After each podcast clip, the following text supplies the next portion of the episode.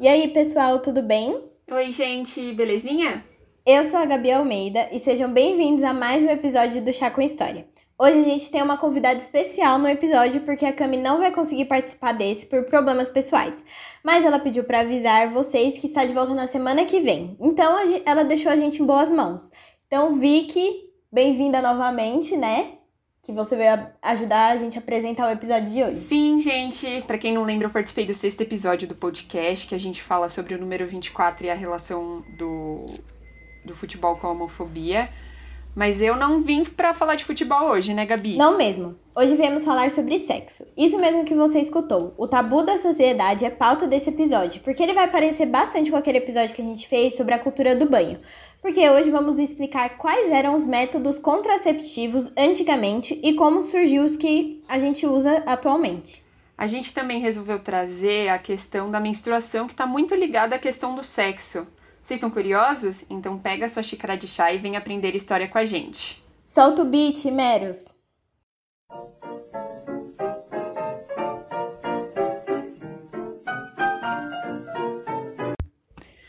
Bom, e como as meninas sempre falam, todas as fontes pesquisadas estão na descrição do episódio e na thread do Twitter, que é arroba história, tanto para o Twitter quanto para o Instagram.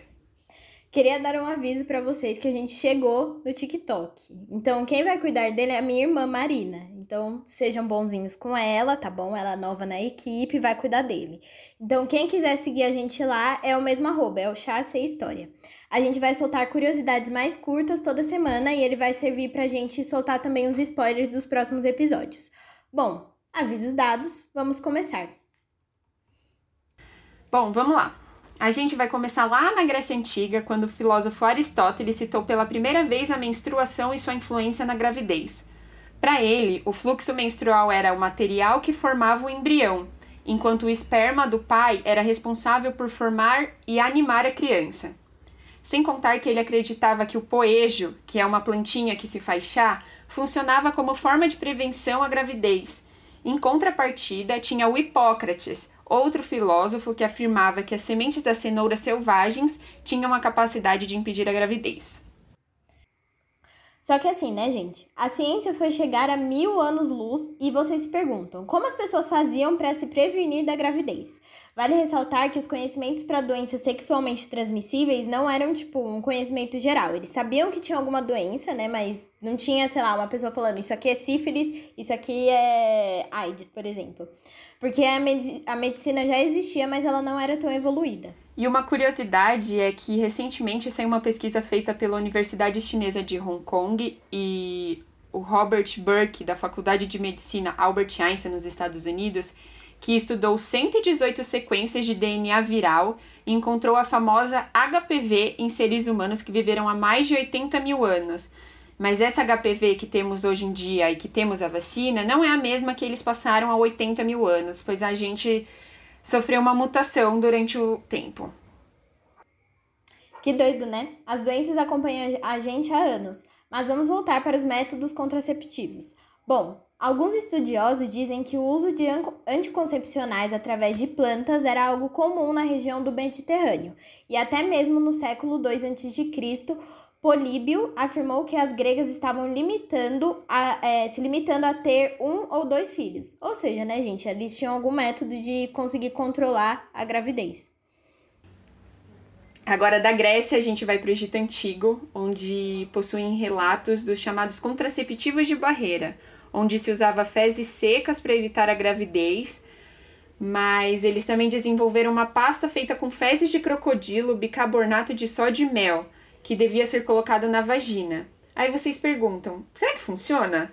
Recentemente, a revista Time publicou uma reportagem afirmando que o estrume aumentava o pH vaginal e contribuía para uma ação conceptiva, contraceptiva. Maluquice, né?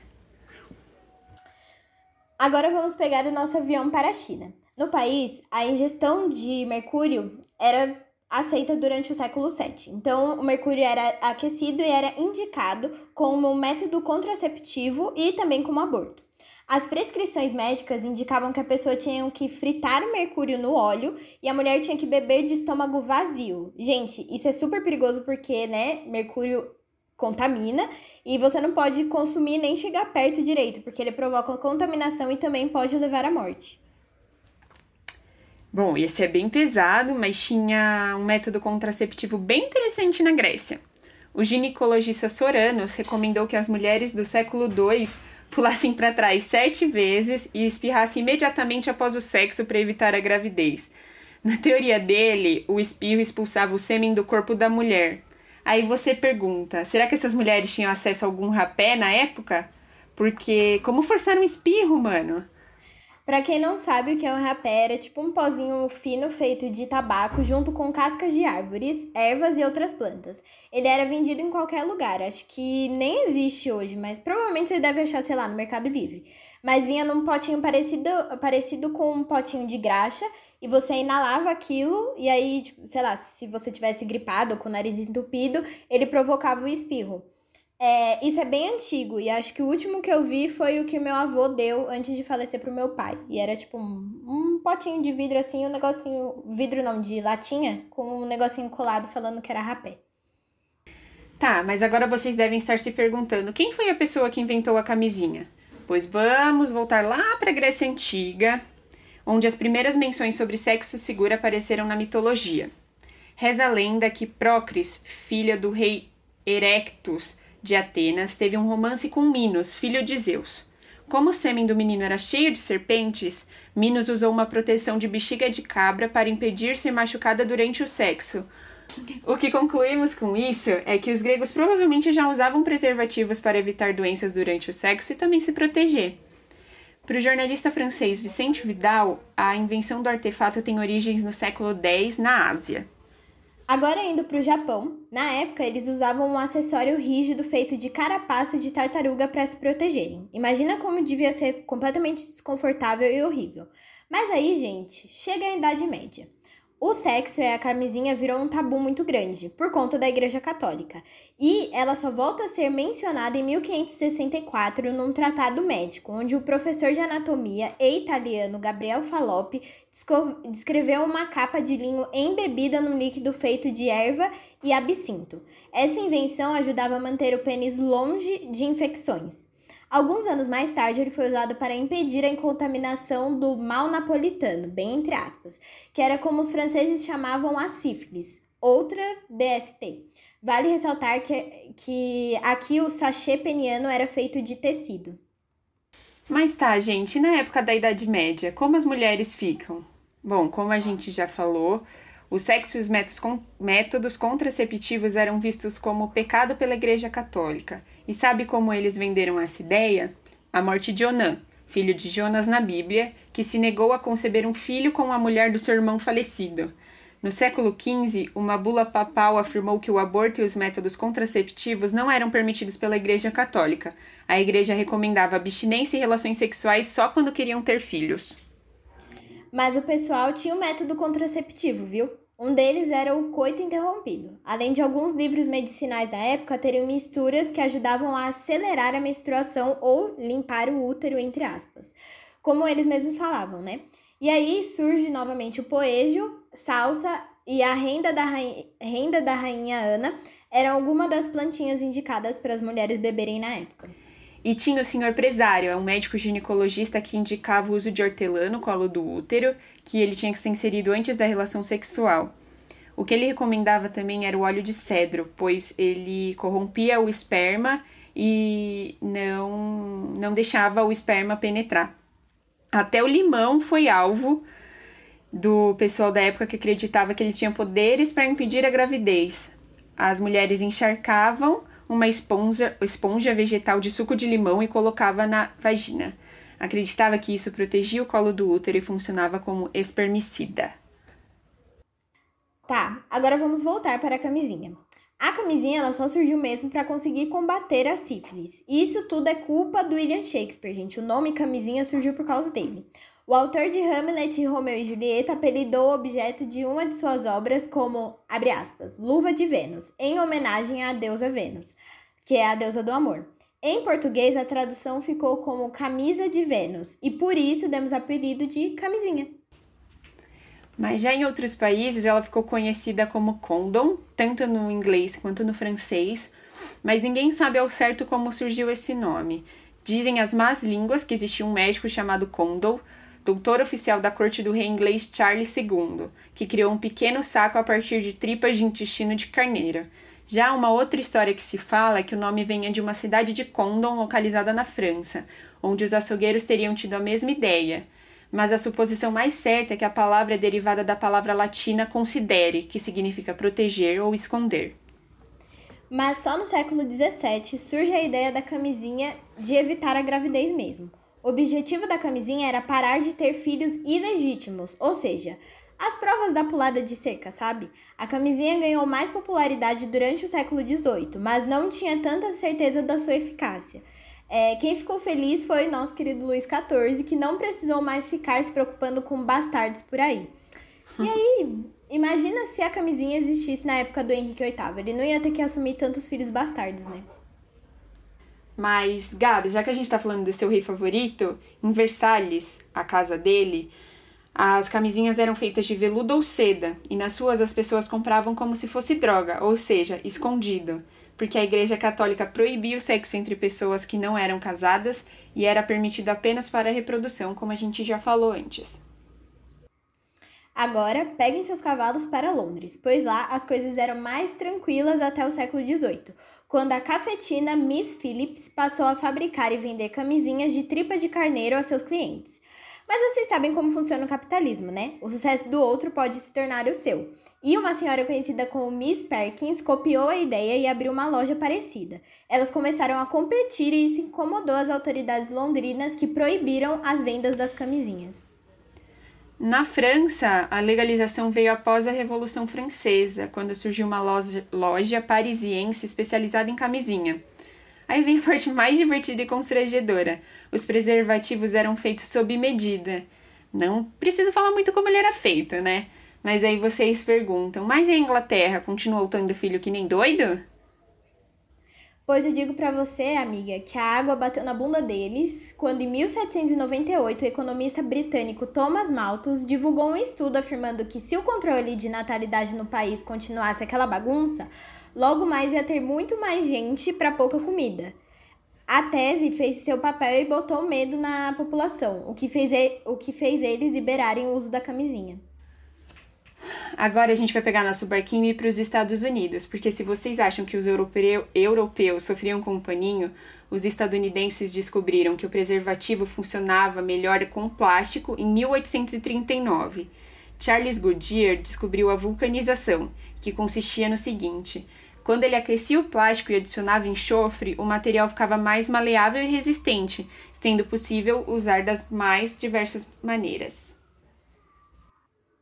O preservativo feito de plástico só apareceu na Europa em 1870. O escocês Mackintosh, não sei se eu falei certo, passou a fazer o produto sobre, sob demanda. No verão, ele produzia bexigas para o divertimento das crianças e no inverno, ele produzia camisinhas aos adultos. As camisinhas de borracha logo ficaram famosas na Grã-Bretanha e, até, e as embalagens vinham até com a foto da Rainha Vitória e também do primeiro-ministro inglês William Gladstone. Nossa. Bom, até o século XIX, os preservativos não eram descartáveis, sendo que alguns lugares indicavam o uso dele por até cinco anos. E a camisinha de tecido perdurou até o comecinho do século XX. Em algumas cidades europeias surgiram algumas sofisticadas que hoje em dia eu acho que é até comum, com cheiros, formas e texturas diferentes. Mas vocês achavam que tudo são flores? Pois não é, porque em 1920 a França proibiu de novo o uso dos métodos contraceptivos por conta da pandemia da gripe espanhola e pela Primeira Guerra Mundial. O presidente Raymond Poincaré, não sei se eu falei certo, proibiu qualquer método de controle de natalidade para é, então tipo as pessoas que ele queria que as pessoas engravidassem, né? Mas não deu muito certo e a lei caiu logo em seguida. E finalmente chega o latex, em 1930, as camisinhas começaram a serem feitas com latex e se tornaram descartáveis. Adeus cinco anos de validade, e enquanto os europeus amaram a ideia, os estadunidenses sofreram um pouco, porque alguns estados ainda eram proibidos de comprar camisinhas. E para piorar, a única produtora de borracha nos Estados Unidos foi bombardeada no ataque de Pearl Harbor. Eles então pararam de produzir camisinha. Tá, Vicky, mas já falamos da camisinha. Mas e o anticoncepcional? Então a gente tem que voltar para os Estados Unidos, Gabs, lá em 1950. A feminista Margaret Sanger, não sei se eu falei certo, e a milionária Catherine McCormick, talvez tenha falado errado também, se uniram para criar a primeira pílula anticoncepcional do mundo. Ela teria que ser fácil de usar, eficiente e barata. O cientista Gregory Pincus aceitou o desafio, mas teve que trabalhar às escondidas, pois até 1965 os métodos contraceptivos nos Estados Unidos eram proibidos. A desculpa dele foi que estava fazendo remédio para aliviar os sintomas da menstruação e demorou cerca de cinco anos até o negócio ficar pronto. No dia 18 de agosto de 1960, lançou o novo produto no mercado americano, o Enovid 10. Na Alemanha, a pílula só apareceu em 1 de junho de 1961, com pequenos comprimidos verdes e vinham com a seguinte prescrição, aspas, para aliviar os sintomas desagradáveis da menstruação, fecha aspas. Aqui no Brasil, no ano passado, a primeira pílula anticoncepcional aprovada pelos órgãos de saúde fez 60 anos. E em entrevista da DW Brasil, a ginecologista Carolina, Carolina Ambrogini, coordenadora do Ambulatório de Sexualidade da Unifesp, concedeu uma entrevista contando como as pílulas foram uma revolução não só da mulher, como da sexualidade. Abre aspas. A pílula deu a possibilidade da mulher poder escolher o momento da maternidade e principalmente desvinculou o ato sexual do efeito reprodutivo. Isso foi importante para as considerações consolidação. Vou falar de novo aspas. Abre aspas. A pílula deu a possibilidade da mulher poder escolher o momento da maternidade e principalmente desvinculou o ato sexual do efeito reprodutivo. Isso foi importante para a consolidação da mulher no mercado de trabalho e mudou toda a dinâmica familiar. Fecha aspas. Mas aí vocês perguntam: e no Brasil? A pílula só chegou nas farmácias dois anos mais tarde, em 1962. No começo, só as mulheres casadas podiam comprar e tinha que ter autorização do marido, viu? E tinha até uma lei para isso, que foi aprovada em 27 de agosto de 1962, que falava que a mulher não podia tomar decisões que afetassem a família sem o consentimento do, abre aspas, chefe da família. Vocês acreditam nisso? Não, Gabs, ainda vale ressaltar que teve uma grande resistência cultural, principalmente por causa da religião. Na mesma entrevista da, w, da DW Brasil, a historiadora Maíra Rosim, pesquisadora da USP, contou como era a questão do, dos métodos contraceptivos durante a ditadura militar. Abre aspas. O regime militar não teve uma posição sobre a pílula, mas sim dois grupos brigando. De um lado, os que pegavam, pregavam a necessidade da redução da natalidade e de outro lado os que argumentavam que o Brasil precisava aumentar a população para uma maior mão de obra no futuro. Esta vertente encontrava o apoio da Igreja Católica, que era contrária aos métodos contraceptivos artificiais. Fecha aspas. Eu queria falar um negócio que eu lembrei agora. É... Eu não sei, acho que você deve saber disso, Vicky, que se a mulher quiser fazer. Como é que é? Tem... O homem faz a vasectomia, a mulher faz. É, laqueadura. Eu esqueci o nome. Isso, laqueadura, ela tem que pedir autorização pro marido dela e ele tem que assinar. Porque ele, ela não pode fazer. É tipo sério? Tipo assim, Aham. Uhum. Ah, isso eu não sabia, mas estou um pouco chocada. Eu sei que tem algumas pessoas que, é. tipo assim. Tem meninas que têm endometriose, que é mais difícil de engravidar. E aí tem casos que você só pode uhum. tirar o útero e é tipo, ah, eu sou nova, não quero ter mãe, não quero ter filho, eu sou mãe, eu não quero ser mãe. É, e mesmo assim os médicos não deixam de para tirar o seu útero porque eles acham que você pode se arrepender, não sei o quê. É, esse, eu fiquei chocada com esse negócio da laqueadura, que você tem que pedir autorização. E eu acho que até se você for. Se você for mãe solteira. Tipo assim, você for solteira, sabe? Tem que ter, você tem que pedir, acho que, pro seu pai. É um negócio Nossa. assim. Eu vou ver se eu acho o, o link dessa informação e deixo na descrição para vocês verem. Ou seja, não temos nem direito pelo nosso corpo se a gente quiser fazer uma laqueadura. Bom, gente, é aquele negócio, né? Virou, virou tabu o sexo e também as pílulas anticoncepcionais. Mas mesmo sendo tabu, elas foram responsáveis por levantamentos feministas na época. O aumento da força de trabalho das mulheres nas empresas e também da, nas faculdades. Então, o anticoncepcional, tipo, foi uma puta revolução na época. É, mas vamos falar de uma outra coisa. Tanta revolução tanta revolução trouxe grandes feitos na sociedade por causa das mulheres poderem, agora, tomar a conta do seu próprio corpo. Mas tem uma problemática: a maioria das pessoas na época e até hoje usavam e ainda usam os métodos contraceptivos para não engravidar, mas se esquecem das DSTs que podem ser evitadas com o uso da camisinha. Durante os 20 anos, o uso da camisinha foi meio que deixado de lado, sabe? E aí, em 1980, tivemos o surto de uma das doenças mais tristes e pesadas, que é a AIDS. Nós fizemos uma reportagem sobre a doença e vamos deixar o link na descrição para vocês lerem. Mas, resumindo, é, para vocês, né, a AIDS é uma doença provocada pelo vírus HIV que danifica o sistema imunológico e interfere na habilidade do organismo lutar contra infecções, como a tuberculose, por exemplo. Quando a pandemia dela aconteceu em 1980, muitas pessoas morreram, inclusive famosos como Fred Mercury. Vale ressaltar que ele não morreu de AIDS, e sim de broncopneumonia, que foi agravada pela AIDS. Bom, agora vamos entrar na parte dos absorventes. Vocês sabem como as mulheres faziam antigamente quando não existiam os absorventes, calcinhas absorventes ou coletores menstruais? Agora, essa parte vamos dar os devidos créditos, pois todas as informações tiradas dessa parte do episódio são do artigo publicado pela Pentes, que produz calcinhas absorventes e não está patrocinando o episódio, tá, gente? Poderia, mas quem sabe uhum. um dia, né? Eu amo. Eu amo. E para quem não sabe, a Pentes é da Sempre Livre, que é uma marca de absorvente. Então eles fizeram a calcinha e tem essa marca, tipo, adjacente, né? Mas agora vamos viajar para 2000 anos antes de Cristo. Na época, as soluções para o controle da menstruação era intravaginal, ou seja, uma versão mais antiga do absorvente interno. Os primeiros registros dos absorventes são de 2000 anos antes de Cristo, na sociedade egípcia. A proteção era feita de papiro, o mesmo papel que eles usavam para escrever, e era inserido no canal vaginal. Mas em Roma o esquema era diferente. Ao invés de papiro, era usado chumaços de lã macia lã macia, tipo, separada lã. E na Grécia, pedaços de gravetos de madeira eram envolvidos com panos para facilitar a inserção, quase um aplicador, gente. Na Índia se usava fibras de vegetais e no Japão eles faziam um canudinho de papel, bem parecido com o formato dos absorventes internos de hoje em dia. Segundo o artigo da Pentes, a menstruação nessa época era tratado como algo ruim, como se as mulheres estivessem liberando todas as toxinas e veneno do corpo. Até hoje tem gente que acredita nisso, viu? Pra vocês saberem, tipo, a minha avó sempre fala que quando a gente menstrua é para liberar todas as coisas ruins que a gente, tipo, passou durante o mês.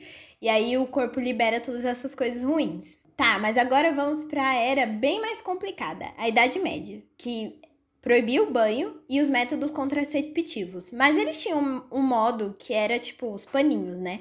Essas toalhinhas eram usadas por cima de roupas íntimas e davam para serem reutilizados, porque depois você lavava e usava normalmente. Mas aí vamos ao problema. Lembra que eu falei que o povo não tomava banho naquela época? Na Idade Média também não existia saneamento básico. E esses paninhos eram lavados em águas reutilizadas. Então, tipo assim, o mesmo paninho era lavado na mesma água que a pessoa tomou banho e mais outras 30 tomou e também lavou a louça. Então, né? Essa limpeza mal feita, né, é, fazia com que as mulheres tivessem alergias, corrimentos e irritação. Bom, mas o absorvente mesmo só vai surgir por volta de 1894 nos Estados Unidos. A versão nova era feita com tecido bem mais absorvente. Eram reutilizáveis e vinha como uma cinta que deveria ser acoplada na cintura, assim. Mas os alemães foram mais espertos e em 1890 criaram as versões descartáveis e já comercializavam elas feitos por bandagens e vendido em embalagens com até seis absorventes. E vamos pegar a nossa máquina do tempo para o século XX, porque durante a Primeira Guerra Mundial as enfermeiras perceberam que alguns materiais utilizados por soldados tinham um ótimo poder de absorção. Isso só acontecia porque a gase contém celulose, e junto com isso começou a surgir os primeiros esboços de absorventes que conhecemos hoje em dia, né? Em 1933 surgiram os primeiros absorventes internos com aplicadores, como, como a gente conhece até hoje. O Tampax nos Estados Unidos e o OB na Alemanha. E vocês sabem o que significa OB? É a abreviação de On-Bind. Eu não sei se eu falei certo, não sou fluente em alemão, mas significa sem toalha em alemão. Em 1937, junto com os absorventes internos, começou a invenção de coletores menstruais. Mas a ideia não deu muito certo porque as mulheres reclamavam de desconforto e também por não se sentirem à vontade de pegar no sangue e se trocarem. Voando para o século XXI, chegamos na era da revolução e da sustentabilidade, pois agora não temos mais repulsa pelo nosso sangue menstrual e os métodos como coletor menstrual, cassinhas absorventes e até mesmo o uso de anticoncepcional para controle da menstruação é usado. Então nada é proibido e a gente revolucionou. E agora a gente vai falar um pouquinho sobre a questão de não se ter acesso ao absorvente gratuito. Você quer começar, Vicky? Eu posso começar, Gabs. É, eu só queria falar que não tome anticoncepcional sozinha, vá num médico. Você precisa entender os seus hormônios. Nem todo mundo tem a mesma reação ao tomar anticoncepcionais. Eu tomo o mesmo anticoncepcional há seis anos. E a minha amiga, em três meses, tomando o mesmo anticoncepcional, teve um, uma trombose no cérebro, onde eu quase a perdi, onde ela quase ficou cega, onde ela teve sequelas. E, enfim, é, anticoncepcional não é brincadeira, é mais um remédio.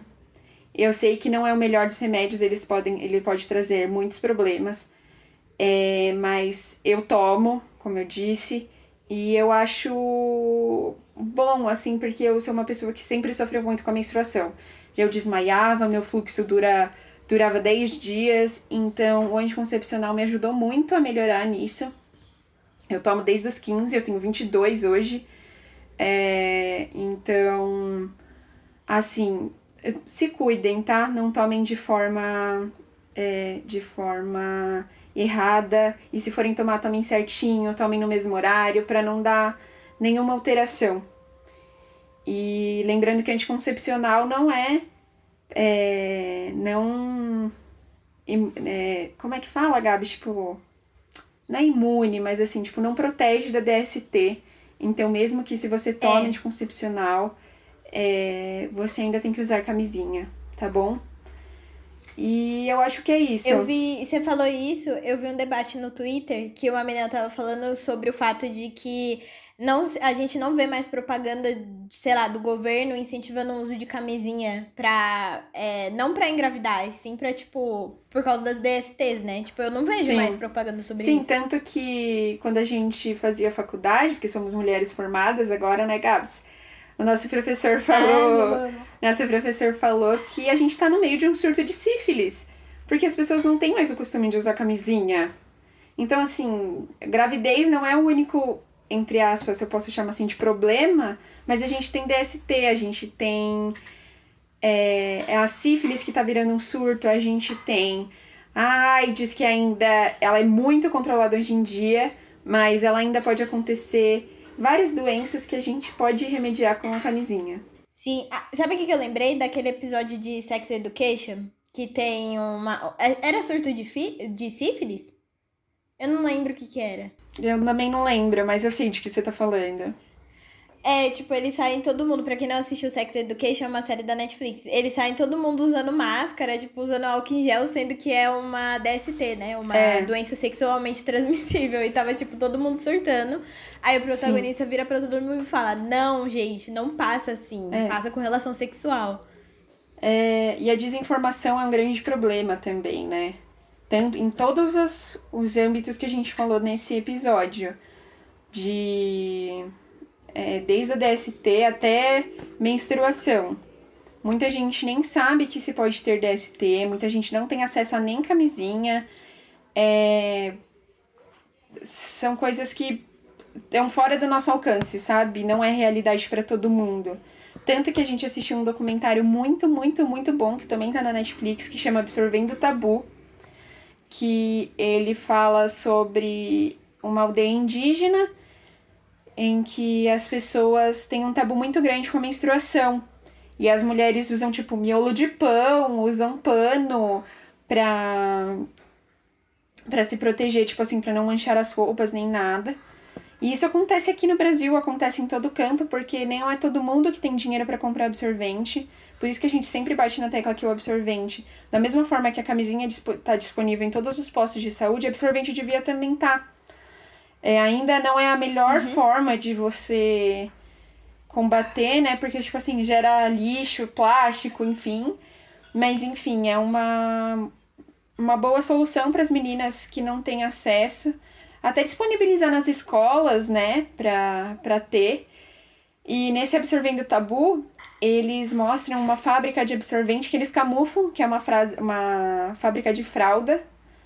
É, e eles vão mostrando na aldeia as pessoas têm um tipo de rejeição, não é todo mundo que aceita a menstruação. E uma coisa, lembrei agora falando de escola, tem meninas no Brasil, no, em todo mundo, não é tipo uma coisa de países menos desenvolvidos. É em todo canto. Tem meninas que perdem dias de aula, tipo assim, por ano, muitos dias, porque elas não conseguem ir menstruada para a escola. Então, tipo assim, isso é um assunto de saúde pública, devia ser tratado como uma DST ou como uma doença ou como a camisinha é tratada e abordada. Sim. E até mesmo o anticoncepcional, ele é dado de graça em postos de saúde, né? É só você chegar lá com a receita e eles dão para você. Mas é uma questão até que você falou agora. Eu lembrei de um, uma história familiar que a mãe da avó, da minha avó, né? Lá vem as famílias. Lá vem a família. família, Gabi. Mas a, a mãe da minha avó, né, minha bisavó, ela morreu com 50 e poucos anos. E minha mãe tava até comentando esses dias que ela tem certeza que a, a avó dela, né, morreu por conta da menopausa. Que é uma coisa, tipo, a gente vê isso hoje em dia e fala, mano, impossível uma mulher morrer de menopausa. Mas na época era uma coisa bem possível. E aí uma vez eu tava conversando Sim. com a minha avó sobre isso e ela falou assim que na época que a mãe dela era mais nova, tipo, não tinha esse contato. Por exemplo, sei lá, minha mãe sentou comigo e falou: Gabi, provavelmente quando você fizer 10 anos você vai menstruar. Porque eu menstruei muito cedo, Sim. né? Mas não. Eu também menstruei com 10, com 12, eu é, acho. É, então, tipo. Imagina 12. a nossa cabeça na época, eu surtei, deu uma surtada na época. Nossa, deu uma leve surtadinha também. Mas então, aí minha mãe tava, tava contando, né, que, tipo, não tinha uma pessoa na época pra virar pra minha bisavó e falou assim, ó, oh, você vai menstruar em tal época. Porque a mãe dela não tinha essa, tipo, era um tabu. Ninguém falava sobre isso. É, é a mesma coisa que o sexo, Sim. né? E aí o que acontecia? Ela menstruou e toda vez que ela menstruava, ela morava perto de um rio. Então toda vez que ela menstruava, ela entrava no rio e ficava lá. Aí, tipo, ela esperava até falar assim, ah, tudo bem, parou de descer o sangue. Ela saía, aí voltava de novo, ela pegava e entrava no rio de novo. Gente. Então, a gente até acha que ela pegou algum tipo de infecção que se desenvolveu durante a vida dela e até mesmo quando ela ficou um pouco mais adulta e mais velha. Isso acabou afetando diretamente ela porque ela teve problemas no útero mais tarde, né? Então, fica aí o questionamento. Nossa, Gabs. Fiquei chocada. Nossa, que doideira. Uhum. É, e uma coisa também que a gente não falou, mas eu acho que vale falar aqui no nosso debate, é a pílula do dia seguinte. Uhum, é uma boa. É, a pílula do dia seguinte é uma bomba hormonal. Ela tá disponível nos, disponível nos postos. É, você pode é, buscar, tem farmácia, enfim. Mas é, é uma. Tipo assim, eu acho que seria a sua última opção, sabe? Uhum. É uma bomba de hormônio, te faz muito mal cada mulher reage de um jeito, assim, né? Mas eu acho que. Enfim, a gente tem que tomar muito cuidado com isso também, porque assim, ah, tem gente que toma três vezes no mês, e não é assim que funciona, ela vai perdendo efeito. Você, no máximo, do máximo, do máximo, você pode tomar três vezes ao ano, porque desregula todo o seu sistema. Você não menstrua direito, ou menstrua demais, ou não menstrua. E isso também é um é um grande risco porque seu corpo fica todo desregulado, né? É. E lembrando, ela também não previne DST, ela só previne a gravidez. É, gente, a única coisa que previne então, assim, DST é a camisinha, né? Que tem atualmente. Isso, exatamente. Só isso. Então, usem camisinha. É isso. Usem camisinha, sério. Tem de graça no posto. De verdade. Tem de graça no posto. A gente tava falando sobre absorvente que não tem, sim. mas camisinha tem. E voltando no negócio do absorvente, a, a Vicky falou até uma coisa interessante, né, do documentário. Eles até ganharam um Oscar, as mulheres que fizeram esse documentário, né, ganharam o Oscar sim, como sim. melhor, acho que foi melhor documentário. E aí eu lembro muito do discurso da diretora falando assim, gente, onde já se viu eu estar aqui agora ganhando como melhor documentário, sendo que eu falei sobre menstruação feminina e eu ganhei o Oscar. E tipo, Sim. Isso é incrível, sabe? Ela abordar um assunto desse. E até mesmo foi você, Vi, que compartilhou um, uma. Acho que foi uma reportagem do El País falando sobre esse negócio de disponibilizar absorvente de graça, né? Foi do Intercept. Isso, do Intercept. Que até a Tabata é... Amaral tava tentando trazer essa discussão, sim, né? Sim, sim. E acho que vale também divulgar, quando a gente for fazer a thread no Twitter aqui, tem muitos Instagrams que falam disso. Tem um que é menstrua pontuação, tem um que é fluxo solidário, é, que elas buscam, elas falam sobre a pobreza menstrual, que é o termo correto para se falar, falam, elas geralmente fazem vaquinha para fazer doação ou é, você pode doar absorventes, enfim. Acho que é uma forma muito é, muito humana, assim, de você ajudar alguém com o básico que a gente tem em casa, sabe? Sim. E agora existem outras coisas também, além do, do absorvente, né? Pra quem tem um pouco mais de acessibilidade, porque, sei lá, um pacotinho de absorvente, o, o melhor, porque tem aquela questão, tem o, o, Você pode pegar o barato, mas ele não vai atender o que você precisa. E aí, sei lá. É, você vai usar mais vezes, vai. Exatamente. Dar na mesma. E aí, tipo, que nem o absorvente, sei lá, a gente paga 8 reais um pacotinho de absorvente. Um pacotinho que vem, sei lá, acho que é 6 ou 8, eu não lembro, porque eu sempre compro aquele grandão. É, acho que é 8. É, então eu compro aquele grandão. Só compro de monte. O só. de monte, que vem 32, que você paga, tipo, 26 reais. Não é todo mundo que tem 26 reais é. pra pagar num, um pacote de absorvente, sabe? Então tem tudo isso. Sim. Tem tipo o absorvente e tem o remédio de cólica. Que a gente. Tem disponível no, no SUS, Vicky, remédio de cólica? Acho que tem, não tem? Hum, não sei. Não, não sei. Não sei mesmo. É, eu também não sei. Porque depende também. Não é todo remédio de cólica que funciona. Que nem eu não funciono com nenhum outro que não seja o Buscofen. Eu também. Então, é aquela coisa, depende, né? Deveria ter muito mais disponibilidade.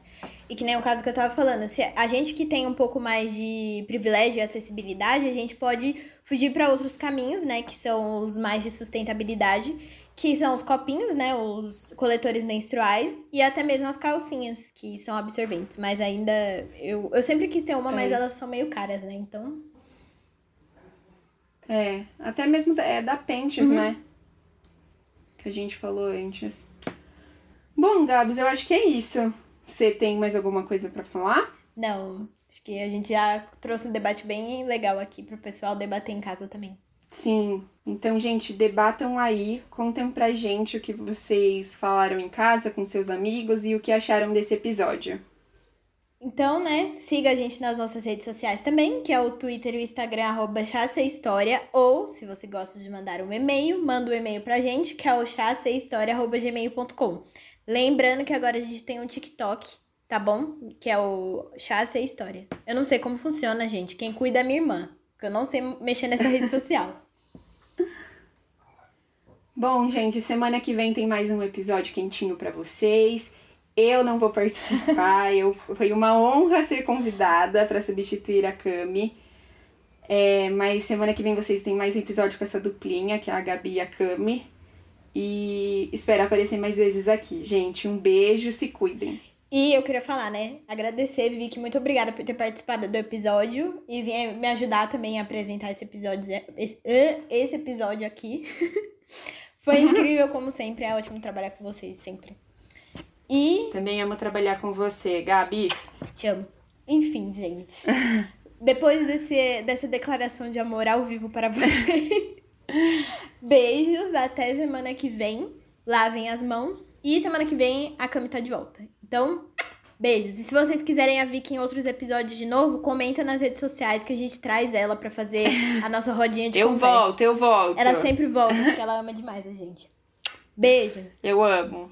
Beijo, gente. Tchau. Esse podcast é produzido por Camila Rodrigues e Gabriela Almeida. O roteiro deste episódio foi feito por Gabriela Almeida e Victoria Castro Fiore. A arte foi feita por mim. A trilha sonora é Chicago Breaking Down, do Louis Armstrong. A edição foi feita pela Gabi. E o conteúdo do nosso TikTok é gerenciado pela Marina Almeida.